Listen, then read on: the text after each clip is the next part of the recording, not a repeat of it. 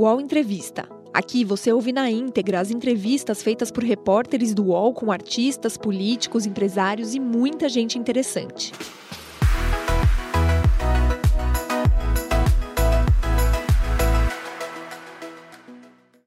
Olá, bom dia. Agora são 10 horas, 2 minutos. Seja muito bem-vinda, seja muito bem-vindo ao nosso programa. Esse aqui é o UOL Entrevista. Estamos por aqui todas as terças e quintas-feiras com uma reflexão, com uma conversa, com uma entrevista mais aprofundada sobre os temas do nosso país e com personalidades do nosso país. A gente convida aqui políticos, é, celebridades, professores, pesquisadores. Hoje é de a gente ouvir aqui um cientista político que tem se debruçado nos últimos tempos a investigar, pesquisar, analisar a extrema-direita.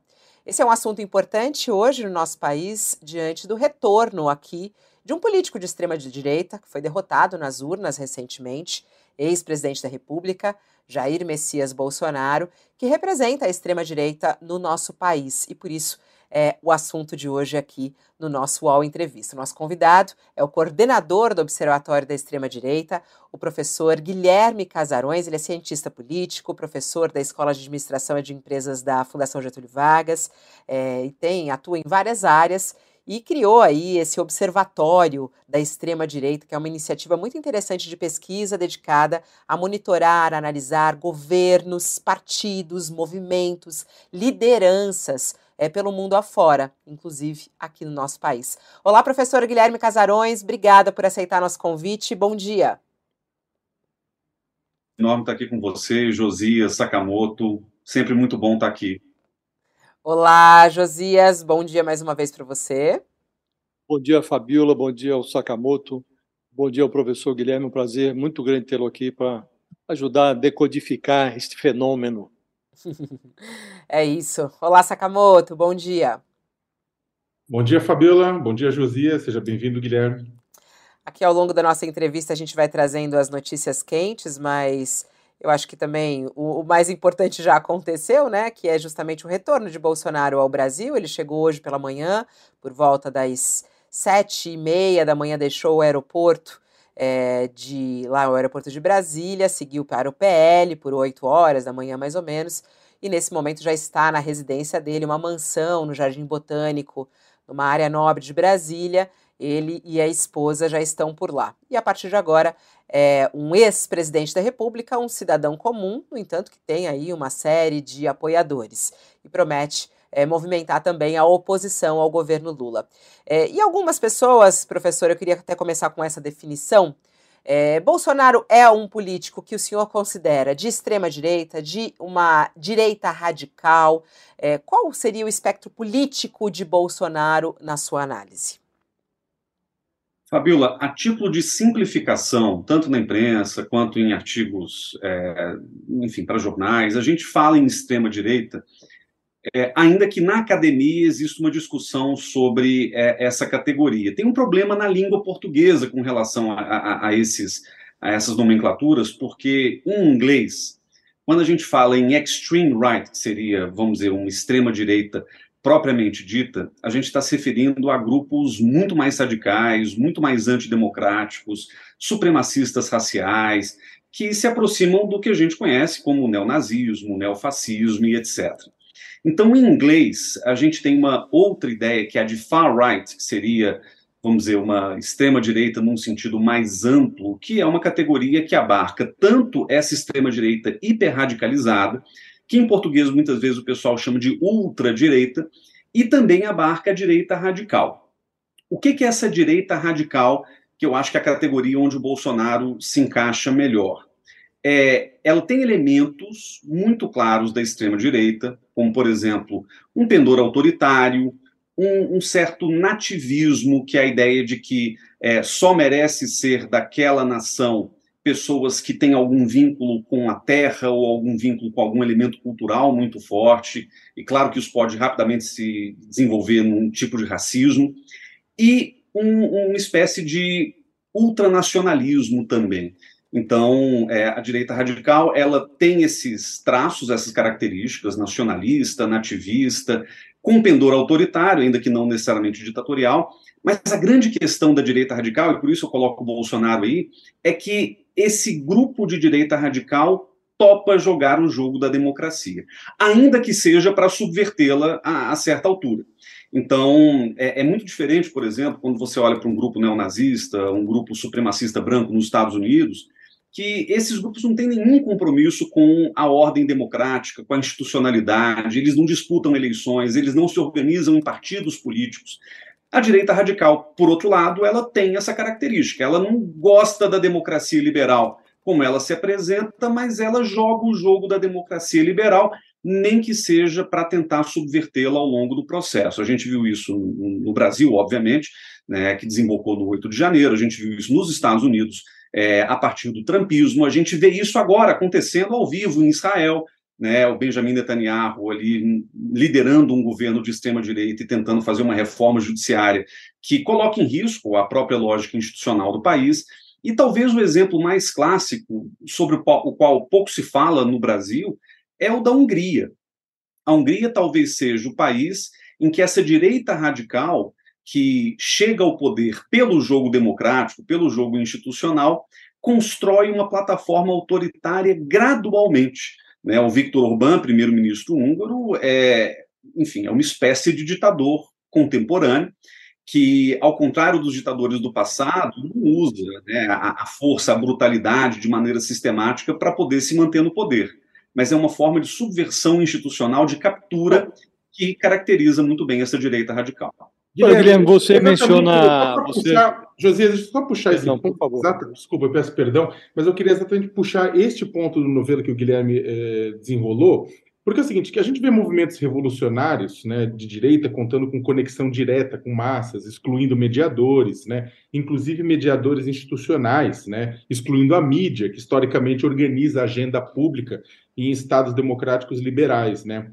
É, desse ponto de vista, é possível dizer que essa foi a razão que Bolsonaro tentou tornar irrelevantes instituições? Olha, o populismo, Sakamoto, é um traço muito claro desses é, sujeitos de direita radical contemporâneos. Né? O populismo ele não necessariamente significa extrema-direita. Você tem populista de esquerda, populista de direita, e você tem gente de extrema-direita que não tem nada a ver com populismo.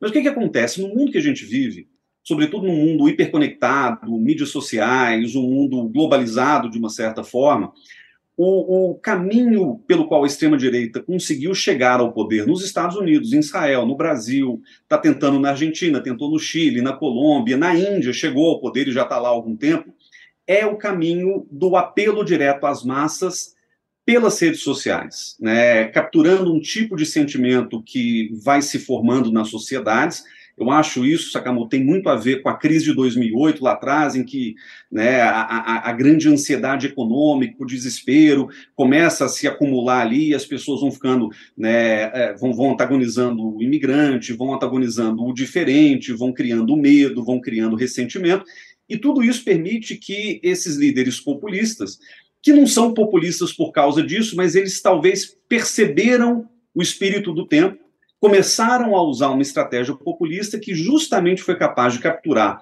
o sentimento negativo da maioria, ou pelo menos de grande parte dos cidadãos, de um país em frangalhos, qualquer que seja ele, e transformou isso numa plataforma política. Agora, eh, veja que, que interessante, quando o Bolsonaro saiu candidato em 2018, e a gente acompanhava a trajetória dele, né, era um sujeito que atirava para todos os lados em termos ideológicos, quando ele chega em 2018, a, a grande base da plataforma dele é contra tudo isto que está aí. Então não é uma plataforma positiva, não há proposição, não existe um projeto necessariamente, porque o populismo ele não se corporifica numa ideia clara sobre o que se quer para a nação. É muito mais um projeto de antagonismo, a partir do qual pode se construir uma, uma base, né, uma ideia. No caso do Bolsonaro, ele lutou contra tudo que estava ali em 2018, para depois construir uma plataforma que servia a esse pendor autoritário, a esse nativismo, a esse ultranacionalismo, que é uma ideia que eu venho trabalhando, inclusive, de nacionalismo cristão. A frase do Bolsonaro, que ele repetiu a exaustão ao longo dos seus quatro anos de governo, Brasil acima de tudo, Deus acima de todos, é uma expressão muito interessante desse projeto. Que, de novo, não é um projeto que se traduz em políticas públicas necessariamente, não é um projeto que tenha né, como foco o pobre, mas é um projeto de uma reconstrução da identidade nacional a partir de uma estratégia populista e que oferece para muita gente, muita gente que está desolada, que está que, que, que tá frustrada com a política, algum tipo de, de acolhimento, que não necessariamente é bom, que não necessariamente é democrático, mas para muitos apoiadores do presidente Bolsonaro ficou aquela ideia de que o fato de o Bolsonaro ser um presidente cristão, e eu tenho várias ressalvas com relação a isso, é, já o qualificava quase que automaticamente como representante dessas pessoas, né? Então, esse nacionalismo cristão foi o projeto que o Bolsonaro ofereceu por meio desse populismo que, como você bem lembrou, é, é totalmente contrário à ideia das instituições. Não tem mediação, é direto para as pessoas, é Twitter, é cercadinho. Né? Essa foi a estratégia do Bolsonaro, tanto como candidato quanto como presidente. Olha, Guilherme, você mencionou aí várias experiências internacionais de é, expansão da extrema-direita. Né? Eu queria ver se você nos ajudava a entender o nosso fenômeno, o fenômeno brasileiro. Houve um tempo em que o brasileiro tinha vergonha de se definir como de direita é, o conservadorismo como que se escondia atrás do, da social-democracia do PSDB. De repente, é, houve uma explosão da, da, direita, as pessoas têm um certo orgulho até de se definir como é, de direita, e um pedaço da sociedade não hesita em se vincular com um certo orgulho ao Bolsonaro, que nem de direita é, ele é um arcaico, né? não é nem conservador. Né? O que, que houve com a sociedade brasileira? O que é que fez virar a chave? Olha, há, há mais ou menos, Josias, um consenso na, na, literatura da ciência política, da sociologia política, que 2013 é o grande marco onde o calabouço brasileiro se abriu. É, se a gente pensa, se a gente volta um pouquinho a 2010, 2011, e pensa no que era o, o então deputado Jair Bolsonaro, ele era objeto de chacota em programas de auditório.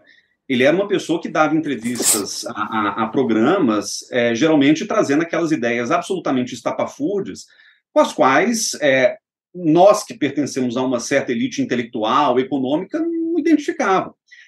O que aconteceu, talvez, é que, é, justamente por esses subterrâneos da chacota, do ressentimento, o Bolsonaro começou a falar para pessoas e as pessoas começaram a ouvi-lo com uma certa atenção. Porque, por mais bizarras que parecessem aquelas ideias lá em 2010, 2011, elas já tocavam o sentimento profundo de muita gente. Sabe aquelas pessoas que a gente ouve com frequência? Pô, o mundo está ficando muito chato, a gente não pode mais fazer piada racista, a gente não pode mais fazer piada sexista e etc. Aquelas pessoas que tinham talvez vergonha de se expressarem nesse sentido, começaram a perceber que havia ali um representante, né, um deputado federal pelo Rio de Janeiro, mas alguém que no plano da política institucional, era capaz de colocar essas questões de maneira aberta, de maneira escancarada, e enfrentar, inclusive, a crítica. Por que, que eu falo que 2013 é o marco? Porque a partir de 2013, a nossa noção de política institucional entra em colapso. Né? As manifestações de 2013 elas não foram de direita, mas elas colocaram uma grande questão ali, porque, de certa forma, era um, monte de gente. Eu estava na Paulista, no, no, na primeira manifestação em junho, um monte de gente sem rumo, uma massa desgovernada, reivindicando coisas, né? Era, era o tal dos 20 centavos, mas reivindicando é, é uma espécie de movimento contra o sistema político. A Lava Jato veio logo depois, colocou mais um elemento nesse quebra-cabeça, porque a Lava Jato é, ela não só aumentou a desconfiança com relação à política institucional, como ela efetivamente destruiu parte dessa política institucional, né, pelo bem e pelo mal. Então, esse arco que vai de 2013 até a eleição do Bolsonaro em 2018, ele criou uma espécie de vácuo político na sociedade brasileira que permitiu que movimentos de direita, orgulhosamente antissistema, orgulhosamente, vamos dizer, sendo os únicos defensores de um suposto combate à corrupção, fossem se organizando. E é curioso, Josias, porque quando a gente olha para as ruas de 2013, 14, 15, 16, havia muita gente de muitos lugares diferentes dessa direita. Você tinha os evangélicos, que começaram a assumir um protagonismo político nesse contexto, representados por gente tipo Magno Malta, Marco Feliciano, Bolsonaro entra depois nessa equação porque até então ele não falava de Deus, né? Nunca foi um sujeito abertamente cristão. Mas o próprio Bolsonaro vai sentir ali o movimento e captura um pouco dessa fala de Deus para poder se acoplar a esses evangélicos, mas sem ser um pastor de uma determinada igreja, que também é, acabava enfraquecendo parte desses líderes ou desses movimentos.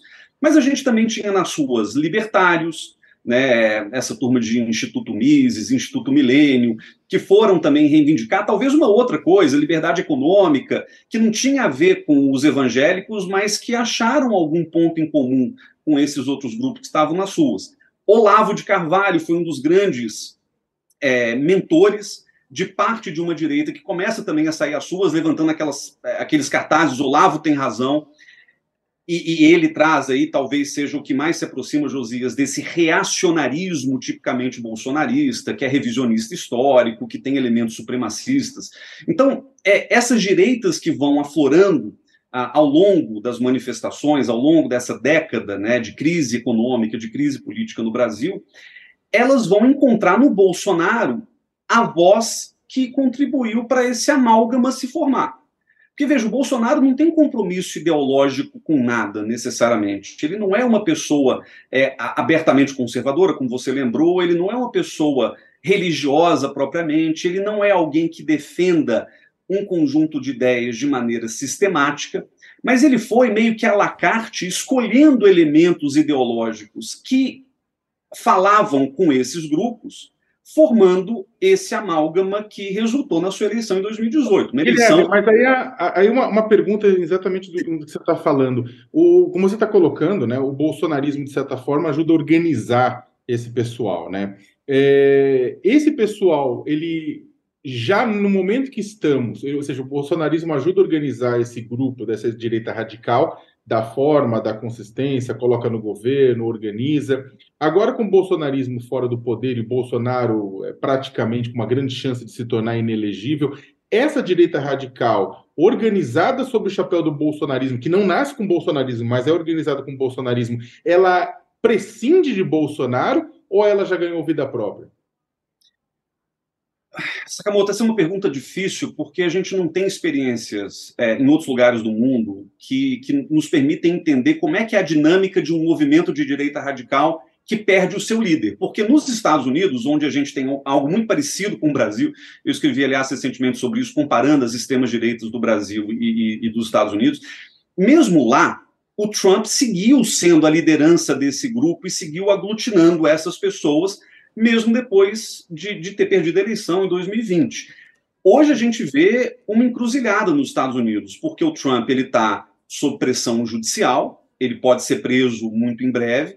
Inclusive, ele prometeu recentemente que os Estados Unidos entrariam em caos se ele fosse preso, quer dizer, fazendo uma ameaça ali às instituições políticas. Mas a gente tem ali, por isso que eu chamo de encruzilhada, um candidato, um pré-candidato republicano chamado Ron DeSantis, que é o governador da Flórida, que me parece uma versão um pouco mais lapidada do Trump. Né? Ele, ele não é tão tosco, ele não é tão é, é, sanguíneo, ele é mais moderado. Quer dizer, não é moderado, porque quando você olha a plataforma que ele defende, ela é trampista ou pior, mas ele é mais racional, pelo menos na abordagem política.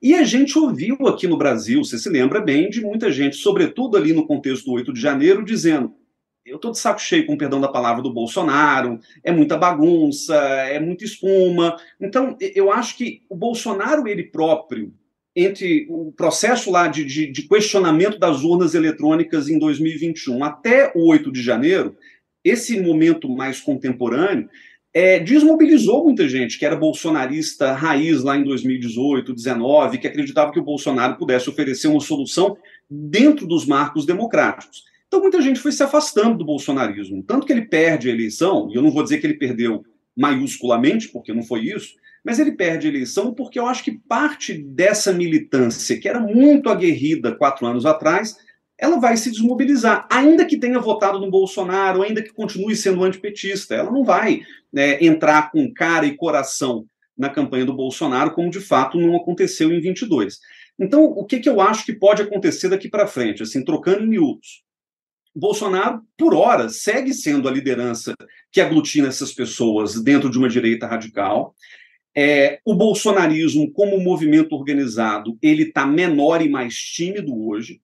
Eu acho que para muita gente o custo de falar eu sou apoiador do Bolsonaro aumentou muito. então, mesmo nos espaços públicos, as pessoas não vão defendê-lo abertamente, como já defenderam no passado. É, e o fato de ser oposição é, é uma benção e uma maldição ao mesmo tempo, né? Porque, por um lado, o Bolsonaro vai conseguir bater no Lula, porque o Lula agora é a vidraça, então né, a gente tem visto bolsonaristas se movimentando para atacar o governo, inclusive com argumentos péssimos, mas argumentos de todo tipo vão aparecer ali. Eu acho até que o atual governo dá um pouco de margem para que o bolsonarismo é, o ataque por vezes, mas ao mesmo tempo é uma maldição porque ao Bolsonaro e ao bolsonarismo que ele construiu faltarão recursos daqui para frente. O PL não vai conseguir sustentar um movimento de extrema-direita organizado, ao contrário do Partido Republicano, que tem muito mais capilaridade, muito mais recurso o próprio PL já está meio brigado com o Bolsonaro, né? O fato de o Valdemar da Costa Neto ter dado pistas de que prefere a própria Michele Bolsonaro como candidata à sucessão do que o Jair é uma indicação de que não há consenso dentro do próprio partido de, de que é possível dar continuidade a esse movimento desde o PL. Inclusive, o Bolsonaro tem uma história que a gente conhece muito bem, de brigar com lideranças partidárias dos partidos a que ele se filia, ele sai, ele volta, ele cria outro, enfim. Eu acho que é muito diferente do caso americano nesse sentido, né? Então é difícil a gente dizer. Eu acho que por hora o Bolsonaro segue a referência. E o fato de ele poder ser preso não tranquiliza as pessoas, se a gente parar para pensar que esse movimento seguirá girando em torno dele, mesmo na prisão, e o martírio, muitas vezes, pode ser até algo muito positivo para ampliar a coesão desse movimento. O senhor falou de prisão, o senhor acha que ele pode ir para a prisão? O que, que isso aconteceria no país? É, o que, que poderia acontecer no nosso país com uma eventual prisão dele? Olha, Fabílio, eu acho que de, depois do 8 de janeiro, é, mobilizações de larga escala bolsonaristas vão ser tratadas com muito mais peso do ponto de vista, inclusive, judicial. Então, é, é, eu acho que até foi muito boa essa articulação entre governo federal, governo Lula já, e o STF, para tentar coibir é, a reprodução, né, a continuidade desse tipo de movimento. Então, se ele for preso, e eu acho que há elementos aí que podem incriminá-lo, né, eu não vou nem vaticinar nada, mas eu acho que há uma possibilidade, é, remota, talvez um pouco distante, mas é, ele pode ser preso, e nesse caso, talvez o bolsonarismo não consiga se organizar e se articular de maneira tão vocal como fez desde o fim das eleições. Não vai ter mais acampamentos na frente de, de quartel, até porque naquele momento Bolsonaro ainda era o presidente. Dificilmente a gente vai ver manifestações de caráter violento, então a capacidade de organização desses grupos vai diminuindo. Os financiamentos também acabaram, ou pelo menos foram cortados ali na raiz desde o início das investigações do, do STF. Então, é, eu acho muito pouco provável que a gente tenha, como o Trump disse lá nos Estados Unidos, um caos, né, é, caso o Bolsonaro seja preso. Mas é claro, é, manifestações pontuais, episódios pontuais de violência, isso pode acontecer, como aconteceu no 8 de janeiro, e a gente nem queria que aquilo acontecesse daquele jeito, a gente não estava esperando né, a, a o, o, tipo de coisa que aconteceu ali. Então, pode acontecer uma coisa aqui e ali, mas dificilmente a gente vai ver, vamos dizer, uma guerra civil no Brasil caso Bolsonaro seja preso. É, eu acho que já, já existe aí uma certa resiliência institucional que tenderá a impedir que isso aconteça. É, emendando nisso, né, até saiu uma pesquisa do, do PL uh, falando que a questão das joias e do 8 de janeiro não impactou muito na popularidade de Bolsonaro, né? É, e a gente acompanhou até no resultado das eleições, né? Porque ele foi é, atacado, inclusive, por ex-aliados dele. Há pouco a gente estava entrevistando Joyce Hassman aqui no All News. Ela foi aliada dele lá atrás e imediatamente virou, como outros também, né, criticando a postura de Bolsonaro. E mesmo assim, isso não fez com que a popularidade dele caísse. Ele quase ganhou as eleições, ficou muito próximo de Lula.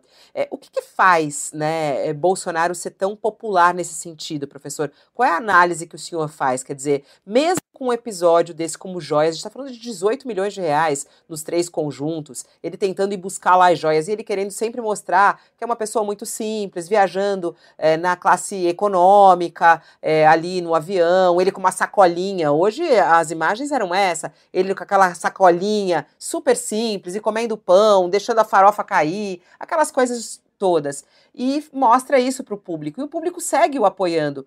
O que, que faz essa popularidade de Bolsonaro ser tão forte na sua análise e nada arranhar a popularidade dele? Fabiola, é, eu, eu acho que são duas coisas diferentes, né? Quando a gente pensa, por exemplo, o quadro eleitoral. Bom, Bolsonaro, para início de conversa, ele é um mestre na construção de narrativas. E, isso se deve não só ao Bolsonaro, ele tem uma intuição política, obviamente, mas também a Carlos Bolsonaro, Eduardo Bolsonaro. Você tem toda uma estrutura de redes sociais que foi responsável, desde as críticas eras de 2013, 2014, a criar narrativas que chegassem às pessoas e que trabalhassem sempre no plano dos afetos. Como eu falei, ódio, medo, ressentimento, todos esses sentimentos das pessoas foram muito bem capitalizados e organizados pelo Bolsonaro ao longo dessa trajetória é, rumo à presidência e durante o governo também. Né? A gente percebeu ao longo dos últimos quatro anos que o Bolsonaro seguiu em campanha permanente. Né? As aparições do cercadinho, as postagens nas redes sociais, tudo isso era parte dessa estratégia de seguir mobilizando permanentemente as pessoas, sempre nessa chave do antagonismo, do medo, do ódio. Pois bem, é, eu acho que existe um grupo grande de brasileiros, que é difícil estimar o número exato, mas vamos dizer ali entre 10% e 15% das pessoas, é, ou dos eleitores, que seja, que é, foram seduzidos totalmente por essa, essa narrativa, por essa ideia do Bolsonaro, o, o bom cristão, o Bolsonaro representante do conservadorismo do, do, do povo brasileiro, o Bolsonaro um herói impoluto, né, e aí ele consegue se livrar dos, é, das acusações de corrupção, dizendo que foi um mal entendido, que é perseguição, a vitimização faz parte, aliás, dessa retórica de maneira sistemática. Então tem um lado de pessoas que é, ainda amam o Bolsonaro numa lógica, eu até diria, de seita religiosa, né? não, não de seita cristã necessariamente, mas é uma seita em torno do Deus Bolsonaro, do Messias contemporâneo. Esse é um lado da história. Mas há um outro lado, principalmente quando a gente olha o resultado das eleições de 2022, eu acho que parte importante daqueles que votaram no presidente Bolsonaro para sua reeleição foram seduzidos por outras coisas, que não necessariamente a dimensão afetiva né, desse projeto bolsonarista. Bolsonaro abriu os cofres públicos, o Bolsonaro é, é, turbinou programas sociais, o Bolsonaro é, direcionou, fez políticas que a gente chama de populismo econômico também ao longo dos anos de 2021 e 2022. Né? O Banco Central, aliás, sob o Bolsonaro, foi muito menos é, austero e rígido do que ele está sendo hoje, o mesmíssimo Banco Central com o mesmo presidente. Então, as condições para o Bolsonaro é, se eleger, né, tendo a máquina a seu favor, foram muito positivas. Então, é, é muito difícil, ainda com três é, meses de governo Lula, a gente olhar para trás e entender com clareza o que é lealdade ao Bolsonaro ou que foi uma resposta racional, inclusive, a políticas governamentais que foram feitas ali no final do processo eleitoral e que culminaram né, no, no, na eleição de, de 2022. Então, é, eu, eu não acho que o Bolsonaro seja tão popular assim como os números dizem das eleições. E a gente precisaria seguir fazendo pesquisa de opinião para entender é, qual é a porcentagem dos brasileiros que, depois de tudo que passou, depois do 8 de janeiro, seguem apoiando o presidente Bolsonaro como líder de uma seita ou de um grupo político muito específico. Mas o, Você menciona... Desculpa, Josias, por favor. Não, é, é para é, explorar essa, esse conceito da seita, Guilherme, de fato há, um, um é, há essa característica entre os apoiadores do Bolsonaro. Né? É, mas eu acho que há também um, um quê de, de, de seita em torno do Lula. Né? Todo líder político cultiva um pouco essa fantasia da excepcionalidade. Né? Mas o Lula, exemplo do Bolsonaro, é, e guardando, evidentemente, todas as devidas proporções, ele também estimula essa, essa, é, esse, esse, esse, seguidor baseado na fé. Né? A diferença é que a fé que está em torno do Bolsonaro é uma fé pseudo-cristã, e a fé que está em torno do Lula é supostamente socialista, né? mas o ingrediente da dúvida está excluído dos dois credos. Né? O que eu queria lhe perguntar é se você enxerga é, semelhanças é, nesse aspecto em relação às duas lideranças e se você acha que o desempenho do Lula será decisivo para definir é, o futuro do Bolsonaro. Josias, essa é uma ótima questão. Eu acho que tem é, uma semelhança óbvia que a gente está falando, sem dúvida, dos dois líderes mais populares da história da nova República, né? Mais que Fernando Henrique, mais que Tancredo Neves, é, Lula e Bolsonaro são as grandes faces é, tanto da nova república quanto da sua destruição. Então, é, existe ali um, um, grau de popularidade que não tem paralelo na história recente do país, e nesse sentido eles são muito parecidos. Com relação à, à, à dinâmica de seita, eu entendo que todo líder que é muito popular, ele pode, primeiro, escorregar para essa dinâmica de seita com relação ao núcleo dos seus seguidores. Eu acho que isso acontece tanto no PT é, quanto no, no bolsonarismo. É, e eles podem escorregar também para uma estratégia populista, porque, olha, se você é uma pessoa muito popular, é, por que você vai se submeter a toda a filtragem institucional se você pode endereçar as questões diretamente junto às massas, né, as massas que te apoiam? Mas veja, aí que eu acho que há uma diferença muito fundamental. Eu não qualifico, do ponto de vista conceitual, o Lula como um populista. O Lula ele pode ter arroubos populistas pontualmente, ele pode falar coisas que soem muito populistas e que são danosas à, à própria política institucional, mas se a gente pega os oito anos de governo Lula e agora, né, esse início de governo ainda está tá meio bagunçado, mas se a gente pega os oito anos de governo Lula, né, em que pesem todas as questões ligadas à corrupção, a negociatas, mensalão, etc., mas é, o governo Lula foi um governo profundamente institucional presidente Lula, ele tem uma característica que o acompanha desde né, as greves dos anos 70, ele é um conciliador, ele é um negociador. Isso pode ser bom, pode ser péssimo, mas ele tem esse traço que é absolutamente ausente no bolsonarismo. Bolsonaro chega ao poder em 2019 batendo em todo mundo, batendo na imprensa, batendo no Supremo, batendo no Congresso, batendo em quem quer que é, falasse mal dele, inclusive batendo, como a Fabíola lembrou, em aliados que ousaram discordar dele num ponto ou em outro. Então, é, é esse, esse elemento de confrontação permanente é talvez o que separe o Lula do Bolsonaro. O Lula ele pode falar para a militância coisas que pegam mal, ainda mais em tempo de rede social, em tudo é cortado, tudo vira né, meme, tudo circula no WhatsApp, mas é, o Lula ele se porta como um presidente institucional. Inclusive, é, eu acho que tem uma outra coisa até histórica que separa os dois líderes, que é o fato de o Lula ele, ele ter fundado um partido em 79 e ele ser o partido, mas é um partido. Um partido que tem as suas instâncias, tem as suas lideranças também. É um partido que governou muitos municípios, estados e governou o Brasil por muito tempo.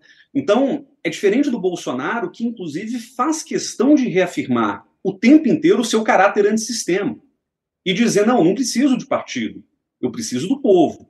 Né? Isso é muito perigoso, porque isso estimula os seus apoiadores a embarcar nessa piração antissistema, anti-institucional, e que, que, leva a coisas do tipo 8 de janeiro. Eu não vejo apoiadores do PT fazendo 8 de janeiro.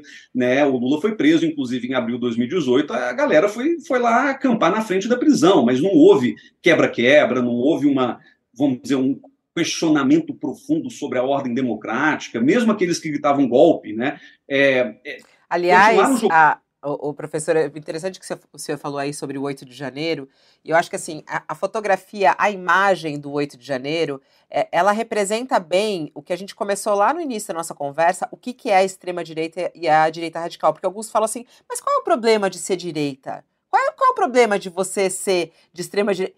É, assim, tem alguns pontos, é, é, forte. O 8 de janeiro não mostra essa foto da extrema-direita radical, professor? Sem dúvida. É, é, é e é gente que estava quebrando as instituições políticas que sustentam a República, mas vestidos com a bandeira do Brasil. Então tem um paradoxo aí que eu acho importante que a gente explore, né? que é essa ideia de que, em nome da pátria, eu posso, inclusive, abrir mão da democracia. É, e, e, e, tem uma coisa, e eu, eu, eu, venho falando isso, inclusive, e, e, levo muita pancada quando eu falo isso, que é o seguinte: eu acho que ao fim e ao cabo, eu quero até ouvir a opinião de vocês sobre isso, eu acho que ao fim e ao cabo, o, o, os bolsonaristas, sobretudo os bolsonaristas raiz que continuam apoiando o Bolsonaro, eles têm uma percepção de que o que eles defendem é democrático. A gente vê, por exemplo, na construção do governo Bolsonaro, é, expressões como Supremo é o povo ou expressões como todo poder emana do povo, que é um dito constitucional. E ao pronunciarem isto, eles criam a sensação de que eles estão defendendo algo que é democrático porque é majoritário. Isso, claro, traz um problema até de, de filosofia política, porque não necessariamente o que é majoritário é democrático, né, já foi explorado em 500 anos de história da filosofia política ocidental, a famosa tirania da maioria. Então, nem sempre um governo legitimado pela maioria vai ser bom, porque ele pode tiranizar sobre as minorias, e muita gente tem uma dificuldade grande de entender isso. E eu tampouco acho que o bolsonarismo é majoritário em si. O bolsonarismo construiu-se a partir de uma ideia falsa né, do data povo, das motociatas e etc., da, da, da apologia a, a, Deus, de que ele é majoritário, quando, na verdade, né, a gente percebe pelos números que não é. Então, é, eu tenho a sensação de que é, o fato de o bolsonarismo crer numa visão democrática das coisas é, torna o processo ainda mais complexo, porque você não consegue chegar para o bolsonarista, e eu já tive essa experiência várias vezes, como pesquisador e até cidadão, familiar. É, quando a gente chega para um bolsonarista e fala, vocês defendem a ditadura, é, a, primeira reação é dizer, não, mas o que a gente está defendendo não é ditadura, ditadura é a da toga. Ditadura é aquela que a gente vê no STF, ditadura é dos professores que querem patrulhar a linguagem é, na sala de aula e etc, etc. E o que eles defendem na cabeça deles é uma espécie de libertação democrática contra uma tirania do judiciário, da esquerda, do socialismo, do comunismo, ou o que quer que seja. E, e, falta, portanto, um entendimento muito mais refinado do que seja a democracia institucional. E eu acho que isso vai fazer parte de uma discussão que esse governo vai ter que enfrentar, que está no campo da educação política, de explicar para as pessoas: olha, é, é a, a, preservação da democracia brasileira é indissociável da manutenção do tecido social brasileiro. Não Mas dá é uma... da democracia nesse sentido. Mas é uma, é, uma, é uma necessidade de educação política que o governo vai ter, claro, tem essa necessidade, ou é algo mais profundo? A sua provocação me fez lembrar um pouco aquela expressão que tem sido usada ultimamente, o bolsoverso, o universo paralelo é, de muitos dos seguidores do presidente Jair Bolsonaro, que alimentados pelas informações que vêm para ele e é, é, consequências, chamar de vítimas, né, é, de uma demonização de outras fontes de informação, como da imprensa, acreditam naquilo que o líder e que o mito passa para eles. E aí eles acreditam em absolutamente tudo, por exemplo, que eles estavam, muitos deles no gramado do Congresso Nacional, acreditavam realmente que estavam numa revolução libertadora do Brasil né, é, por conta exatamente desse processo de, de, de, fermentação, né, do ensinamento bolsonarista, das redes sociais, e é exatamente isso que eu queria que, que você falasse um pouco, Guilherme. Qual que é o papel das plataformas? A gente está no momento, discutindo a regulação das plataformas digitais, né, a responsabilidade das plataformas digitais pela propagação de informação que fomenta ódio e tolerância, ou de informação que ataca a democracia. Qual que é o papel das plataformas digitais que elas desempenharam no crescimento do bolsonarismo, mas principalmente qual é o papel que elas desempenham neste momento de poder, digamos, limitar os efeitos de uma extrema-direita mais violenta. Guilherme, se você me permite, eu queria enganchar nessa extraordinária pergunta do Sakamoto uma dúvida baseada no que você acabou de dizer. Você, precisa, você disse que é preciso que é, o governo talvez tenha um papel na educação política da sociedade. Né? Eu queria saber se você acha possível educar politicamente a sociedade brasileira para lidar com esse fenômeno das redes sociais?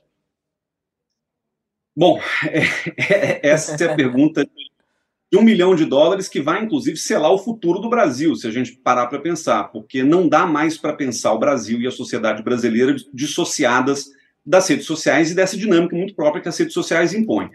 É, a, a, pergunta que o Léo coloca é, é, é muito fundamental no, no, sentido de que esses movimentos populistas de extrema direita, eles se criam no ambiente digital. E o fato de se criarem no ambiente digital é, gerou um paradoxo para as próprias é, grandes empresas, as big techs, né, as grandes empresas é, de, de, de, mídias sociais, que é o seguinte: enquanto é, o discurso de ódio, o discurso extremista, enquanto as mentiras sistemáticas contadas a título de uma narrativa forem boas para o modelo de negócio dessas redes sociais, elas vão continuar apostando nisso. Né? Os algoritmos vão continuar favorecendo esse tipo de discurso, esse tipo de confrontação e de embate nas redes sociais. É, e aí você tem um problema fundamental, que é o problema da liberdade com responsabilidade. Né? A quem a gente deve responsabilizar ou a quem a gente deve demandar a responsabilidade pela, vamos dizer, é, pela boa convivência no espaço digital. eu sou muito cético com relação ao papel que as grandes empresas de tecnologia têm, porque é, elas deram muito poucas pistas até então de que elas vão mudar o seu modelo de negócio para, vamos dizer, melhorar é, o ambiente político nacional de qualquer país, seja nos Estados Unidos, seja no Brasil. Então, infelizmente, e aqui eu falo infelizmente porque eu sei que isso também suscita um outro debate muito complexo, quem vai ter que se responsabilizar por coibir discurso de ódio, extremismo, fake news no âmbito digital vai ser o governo. E aí você entra num debate pantanoso, porque é, entre regulação das mídias e censura há uma linha muito tênue. Uma linha tênue que já foi, inclusive, debatida a exaustão ao longo dos últimos tempos, com banimento de contas em redes sociais, com é, censuras que foram impostas a determinados canais de, de, comunicação, porque isso tudo é muito complicado mesmo. Né? É, eu acho que a gente precisa pensar, sobretudo no plano legislativo, num marco que permita a responsabilização das grandes empresas por é, discurso de ódio, mas sem incorrer em mecanismos de censura. E eu estou dizendo isso assim livremente, não sou especialista no assunto, é uma ideia genérica que eu não sei nem se é factível na vida real. Então, esse é um grande problema que a gente vai ter. A quem deve ser atribuída a responsabilidade de evitar que o discurso de ódio siga se proliferando na superfície? Porque a gente sabe que nas profundezas da internet ele sempre existiu. Mas hoje, inclusive, à luz do, do, do, dos atentados em escolas que a gente tem observado, que a polícia tem tentado coibir, né, a gente teve agora um, um atentado trágico aqui em São Paulo, é, à luz do que tem acontecido, é, fica muito claro que esse discurso que outrora é, vivia no subterrâneo da, das redes sociais e, e da internet, hoje ele está chegando à superfície de uma forma brutal. Né? O, o, menino que esfaqueou a professora numa escola aqui da Vila Sônia, ele tinha dito abertamente que faria o que fez, é, se não me engano, no Twitter, ou algo assim. Quer dizer, é, é, é algo problemático, né, que a gente uhum. tem, tem que enfrentar. E ele usava uma máscara, é importante isso que você está falando, professor, porque ele usava uma máscara é, também num, que é uma máscara usada é, por movimentos de supremacia americana.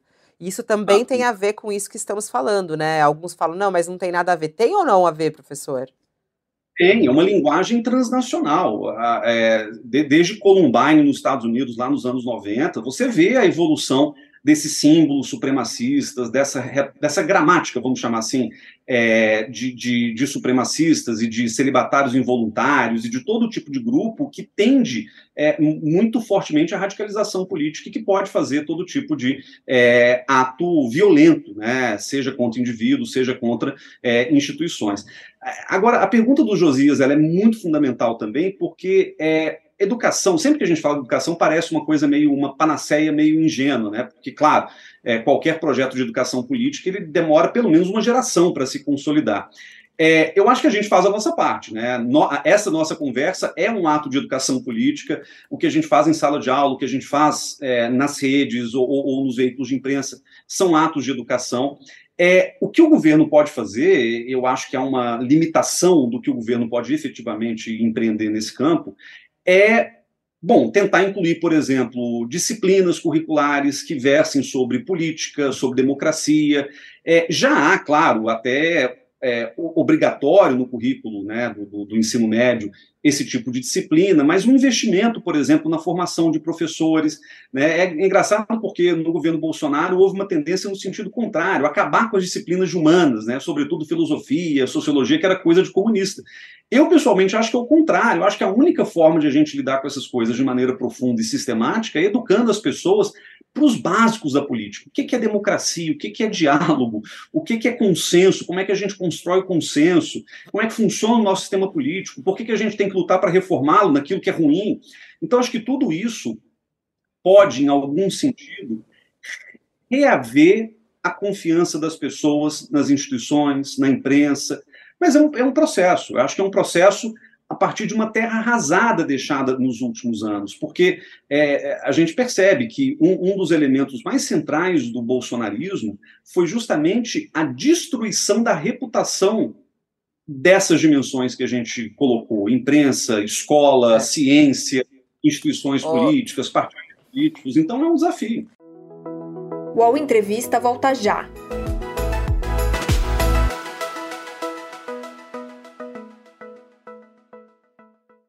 Oi, eu sou o Edgar Piccoli e trago boas notícias.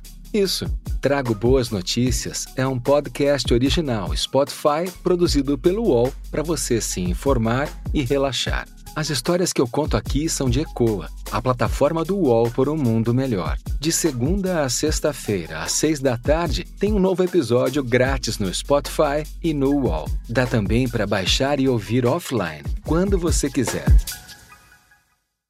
O senhor falou agora imprensa, né? E é muito curioso nos bastidores das redações como o Bolsonaro deve ser tratado, né? Qual é o espaço que o Bolsonaro deve ter? Qual é o espaço que o bolsonarismo deve ter?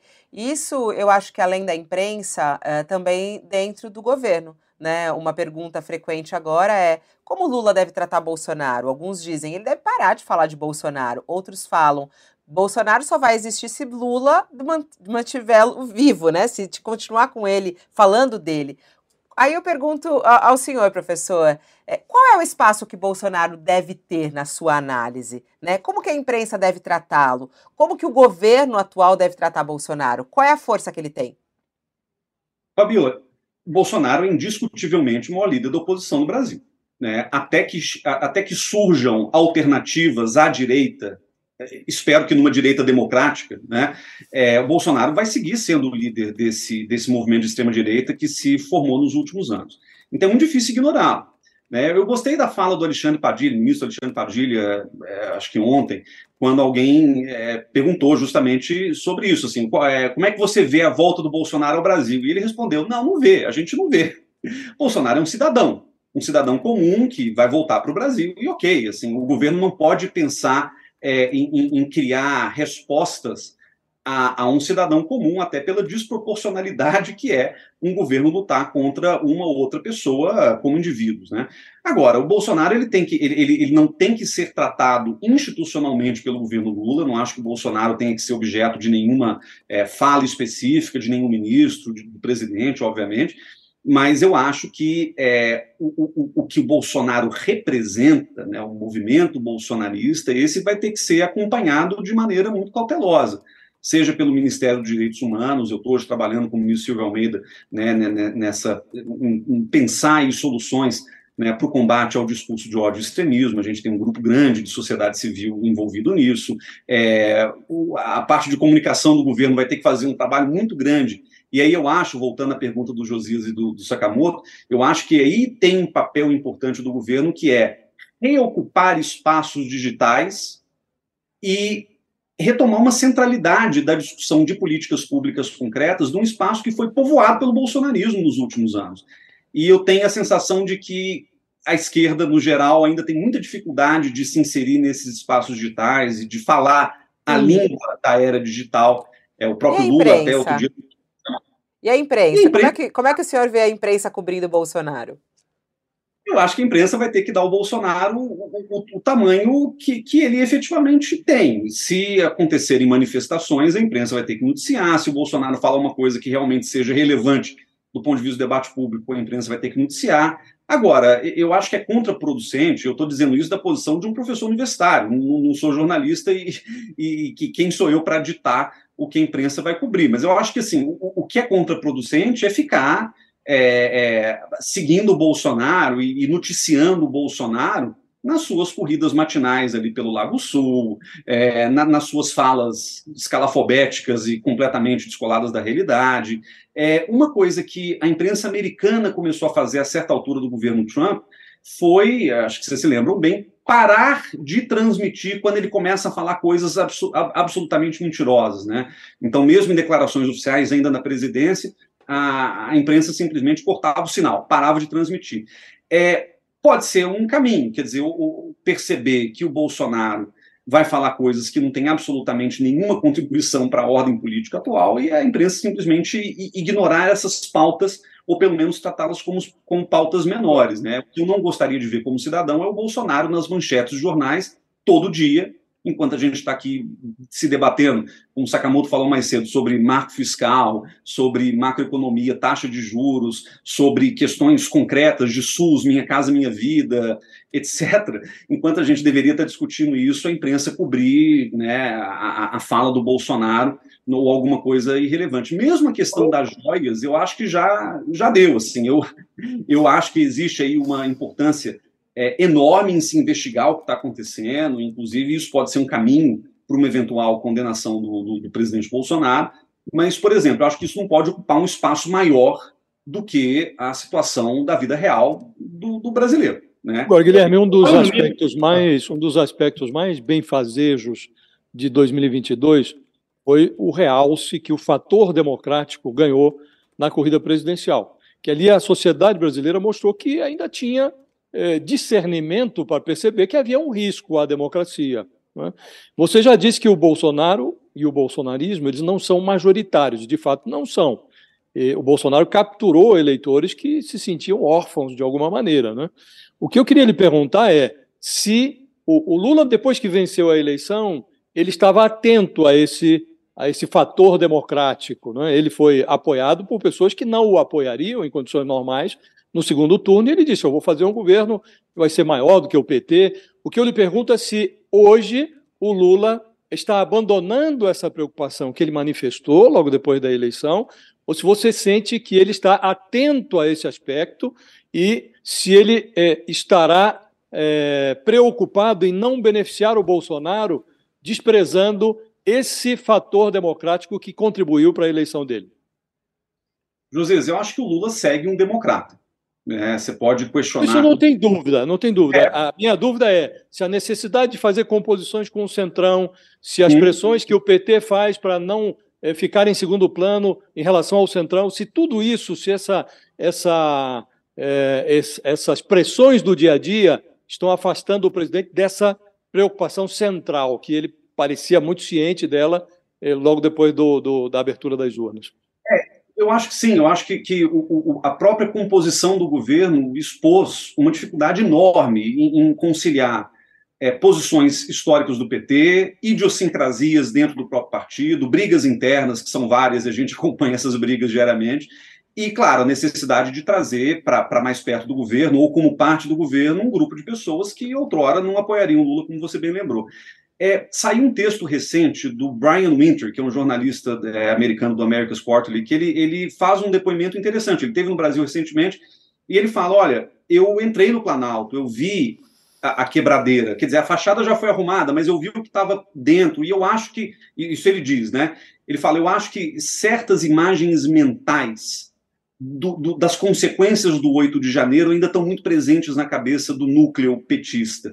Então, é, um, um, certo discurso mais radicalizado que a gente tem visto talvez seja é, consequência disso, da percepção de que a única forma de conter a, a bagunça bolsonarista é tentando reequilibrar, é, apelando para as massas também, para uma outra massa, claro, né, tentando jogar para o outro lado talvez explique essa vontade do Lula de falar muito para militância em certos momentos e tal. Eu até acho que, que é, é, contraproducente também. Eu não, não, acho que seja muito bom é, direcionar o discurso para militância e alienar essas forças políticas que estão ali é, no, no, seu entorno e querendo participar do governo.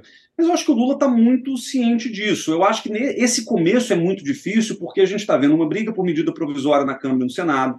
A gente está vendo um problema fiscal aí que é uma bomba para o governo, porque se esse marco não é aprovado, o governo desanda completamente daqui para frente. Então, eu acho que a, a gente ainda está no momento de calibragem do discurso e de calibragem das políticas públicas. Uma vez atingida uma certa normalidade na relação com o Congresso e, vamos dizer, em termos de estruturas fiscais, eu acho que o governo já começa a caminhar mais para um ponto de equilíbrio ali, num caminho do meio, digamos assim. Mas pode ser só otimismo meu, Josias. Assim, eu, eu quero crer que o Lula 3 vai ser melhor que o Lula 1 e o Lula 2 em termos dessa composição ampla que a gente precisa para superar o Bolsonaro. Deixa eu falar um pouco, aproveitando essa questão da composição no Congresso, nos últimos dias a gente tem visto, na verdade, um show de horrores na Câmara dos Deputados, né? É, tipo, começou, digamos até nos últimos dias, nas últimas semanas, a gente começou com o deputado Nicolas Ferreira, mais votado de Minas, colocando uma peruca loira, se chamando de Nicole, atacando, aplicando transfobia em doses cavalares da tribuna da, da, da Câmara. Depois teve uma, uma reunião da Comissão de Constituição e Justiça e ele, na verdade, também é, sofreu ataques. Daí, na sequência, no dia seguinte, o, o deputado Alberto Fraga, do, do Distrito Federal, do PL Distrito Federal, ameaçou o Janones, que tinha sido um dos que, que foram cutucar o, o, o, Nicolas, ameaçou com arma, falou, não, eu tenho pistola, tenho revólver, coisas que são absurdas. A gente está vendo uma, parece ter uma escalada né, de, de imbecilidade na Câmara dos Deputados. É, isso entra também na conta do bolsonarismo, né, do impacto do bolsonarismo, porque esse tipo de comportamento, por mais que a Câmara historicamente tenha produzido situações de pessoas bizarras, como o próprio presidente, ex-presidente da República, né, parece agora que isso virou uma coisa sistemática, um instrumento de ação de uma bancada bolsonarista. O que, que a gente pode esperar dessa bancada nesses próximos quatro anos?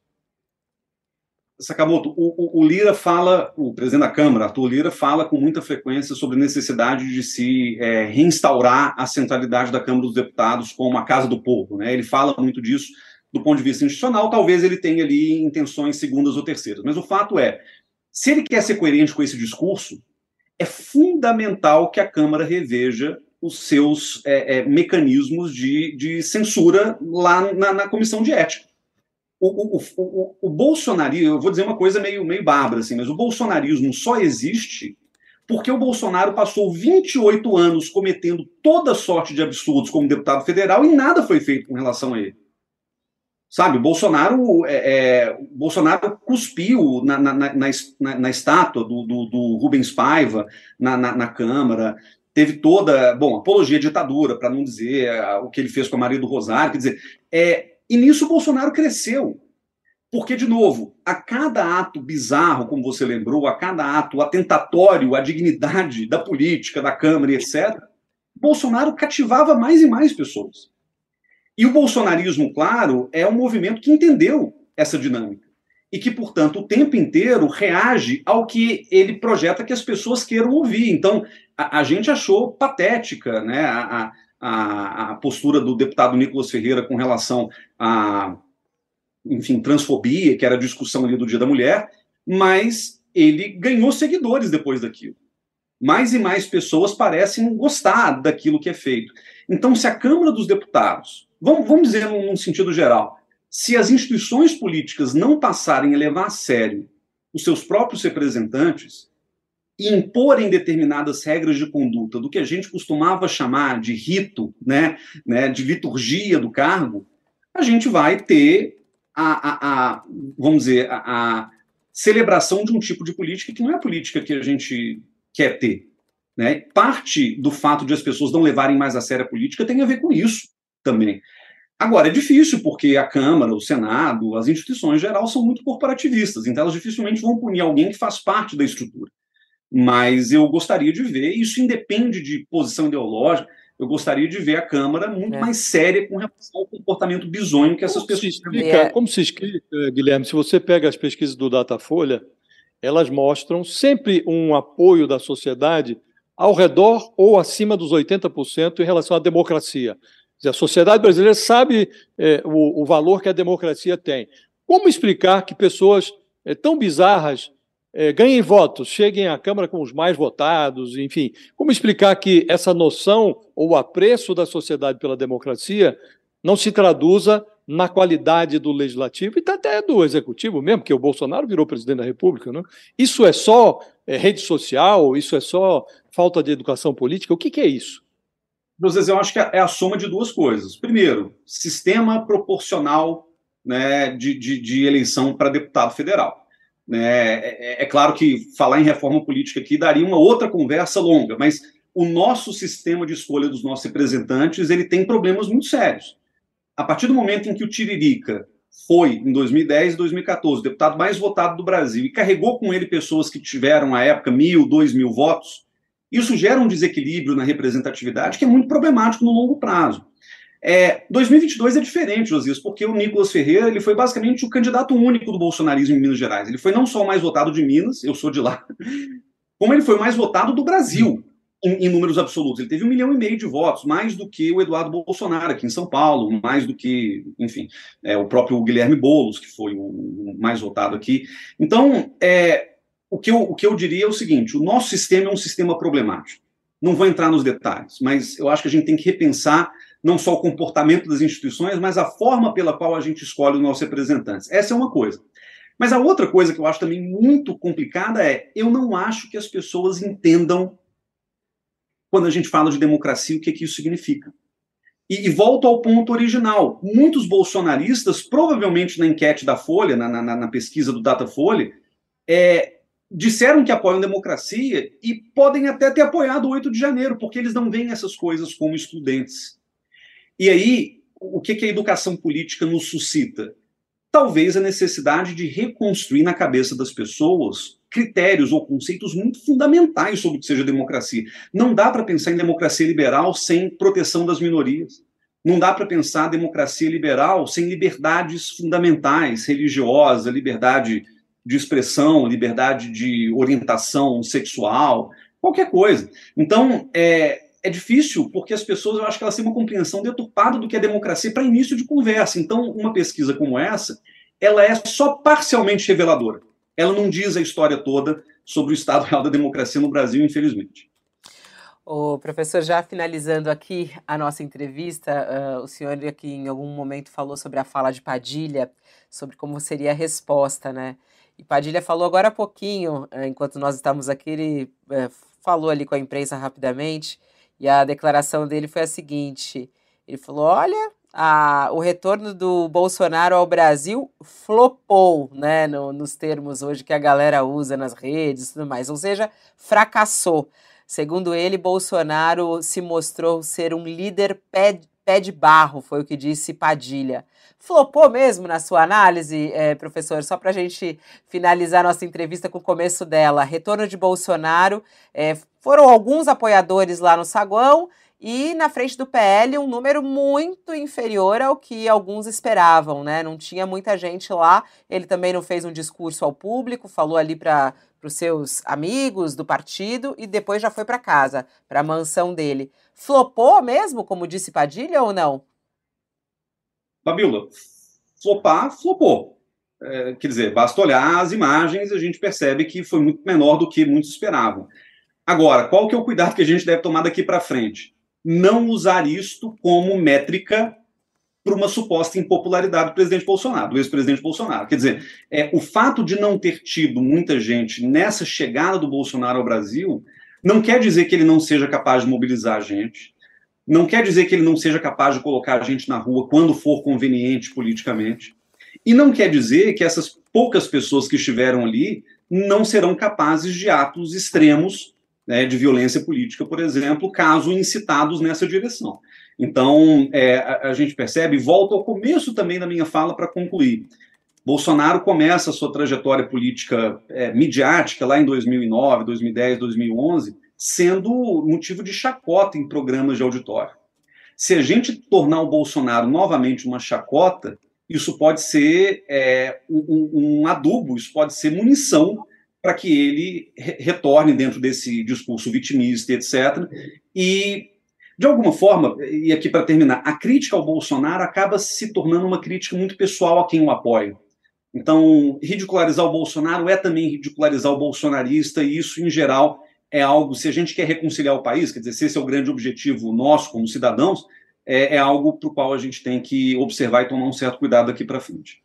Importantes alertas. Professor Guilherme Casarões, muito interessante a conversa, viu? Acho que deu para a gente aprender bastante. O pessoal está aqui elogiando também no nosso chat. É, volte outras vezes aqui no UOL para nos ajudar a entender a extrema-direita. Até uma próxima. Obrigado, gente. Obrigado pelo convite. Tchau, Josias. Tchau, Sakamoto. Até. Tchau, tchau. Obrigado ao professor Guilherme. Sakamoto volta daqui a pouquinho, né, Sakamoto? Daqui a pouco estou aqui. Obrigado, eh, professor. Até logo, Fabiola. Até logo, Josias. Eu e Sakamoto e toda a equipe do All News. A gente retorna logo mais ao meio-dia na nossa edição das 12 do All News. Claro, trazendo todos os detalhes dessa manhã, inclusive a questão do arcabouço fiscal, que essa é uma grande questão hoje. É, o ministro Haddad apresentando os detalhes sobre o que, que vai substituir o teto de gastos. A gente vai entender mais sobre isso no All News logo mais ao meio-dia. Obrigado pela sua audiência, pela sua companhia. Até. O UOL Entrevista e outros podcasts do UOL estão disponíveis em uol.com.br/podcast. Os programas também são publicados no YouTube, Spotify, Apple Podcasts, Google Podcasts e outras plataformas de distribuição de áudio.